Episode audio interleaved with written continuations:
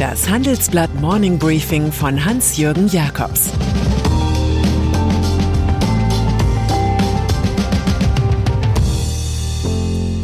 Guten Morgen allerseits.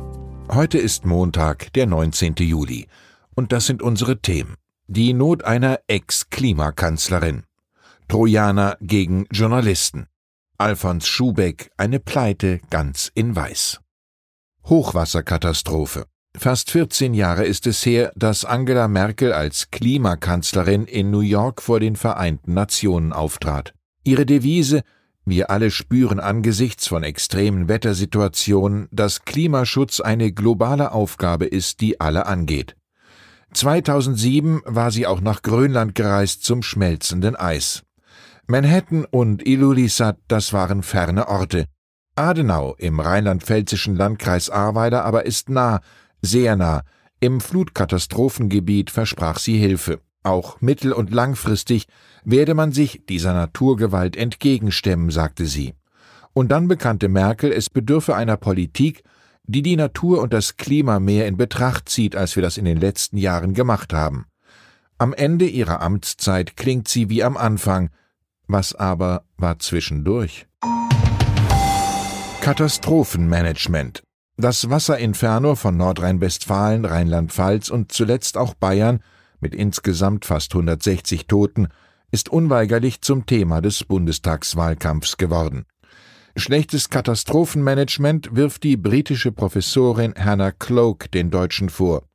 Schon neun Tage vorher hätten Satelliten erste Zeichen einer Hochwasserkatastrophe erfasst. 24 Stunden vorher seien präzise die betroffenen Gebiete benannt worden, so Cloak, die das europäische Hochwasserwarnsystem mitentwickelt hat. Wie bei der Corona-Pandemie zeigt der Katastrophenschutz in dem hochentwickelten Industrieland Bundesrepublik ungeahnte Lücken oder mit den Worten Cloaks monumentales Systemversagen. Kanzlerkandidat der Union. Schlechtes Reputationsmanagement muss sich Armin Laschet bescheinigen lassen. Der NRW-Ministerpräsident musste sich mehrmals dafür entschuldigen, während einer Rede des Bundespräsidenten Frank-Walter Steinmeier im Hochwassergebiet in Erftstadt im Hintergrund gefeixt zu haben. Das war unpassend, es ist nicht in Ordnung, in einem solchen Moment zu lachen, sagte Laschet. Ebenso wenig kanzlerwürdig wirkt, dass er das Thema Klimapolitik zunächst sehr gering zu schätzen schien. Kanzlerkandidatin der Grünen. Schlechtes Themenmanagement schließlich ist das Problem der Umweltpartei. Extremwetter und Klimakatastrophen sind eigentlich Sachgebiete, bei denen die Bürger die Grünen für sehr kompetent halten. Kanzlerkandidatin Annalena Baerbock kehrte auch vorzeitig aus dem Urlaub zurück. Sie machte sich in den Krisengebieten schlau, schweigt aber bisher öffentlich. Niemand soll sagen können, sie instrumentalisiere das Leid so bleibt sie bis auf weiteres in Erinnerung mit Erklärungen zu ihrem zusammengeschusterten Buch und biografischen Korrekturen.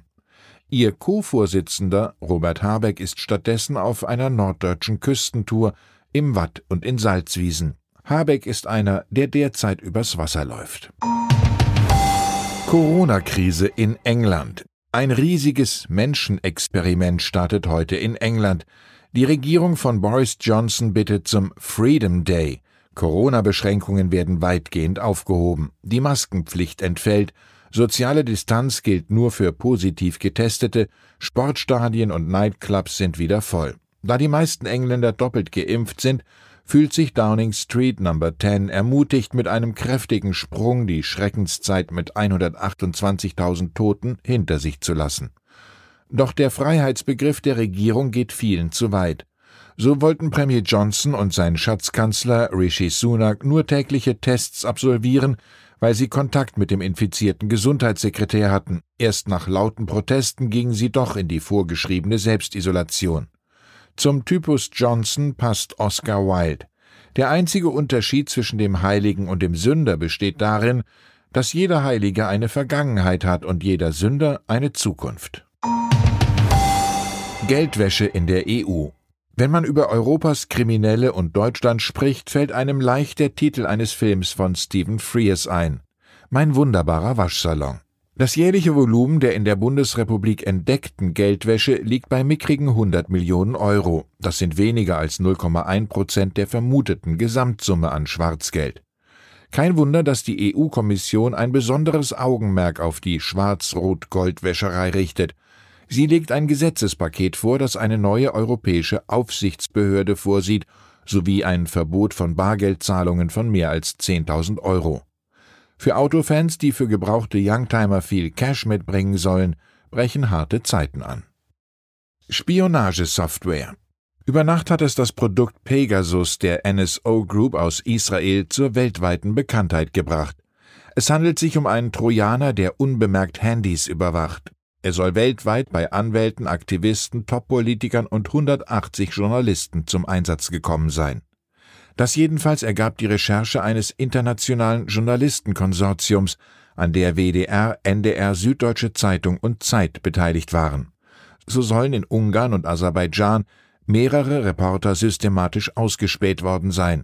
Pegasus-Schnüffler waren auch im Umfeld des ermordeten saudischen Journalisten Jamal Khashoggi aktiv, und in Frankreich wurde das Mobiltelefon von Edwy Plenel, Gründer der Enthüllungsplattform Mediapart, infiziert. Pressefreiheit 2021 Erst kommt der Trojaner, dann die Zensur.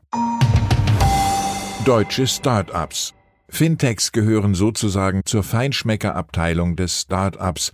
Leider riecht das Ganze nach den Gaunereien von Wirecard ein wenig streng.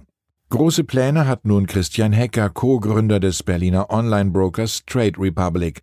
Es gehört zu den wertvollsten Jungunternehmen Europas. Im Handelsblattgespräch sagte er über die eigenen Anleger, vielen geht es nicht nur um Rendite und Risiko, sondern um Impact Investing. Für sein Unternehmen plane er die Mitarbeiterzahl auf 800 zu verdoppeln. Er sei bereits in Frankreich und Österreich aktiv und wolle im Laufe der nächsten zwei Jahre in der gesamten Eurozone vertreten sein. Und dann ist da noch Alfons Schubeck. Der Sternekoch hatte in München neben dem Hofbräuhaus zahlreiche weitere Geschäfte und gastronomische Betriebe. Jetzt musste der 72-Jährige beim Amtsgericht München Insolvenz anmelden. Die angekündigten Staatshilfen seien ausgeblieben, teilte Schubeck mit.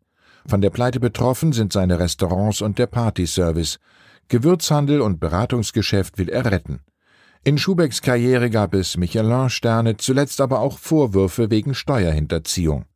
Aus einem seiner Interviews nehmen wir als Nachtisch diese Erkenntnis mit. Es werden die übrig bleiben, die ein Haus mit Fundament und Keller gebaut haben und nicht irgendeinen Wolkenkratzer, der beim ersten Sturm zu wackeln anfängt. Ich wünsche Ihnen einen wackelfreien Start in diese Woche. Es grüßt Sie herzlich Ihr Hans-Jürgen Jakobs.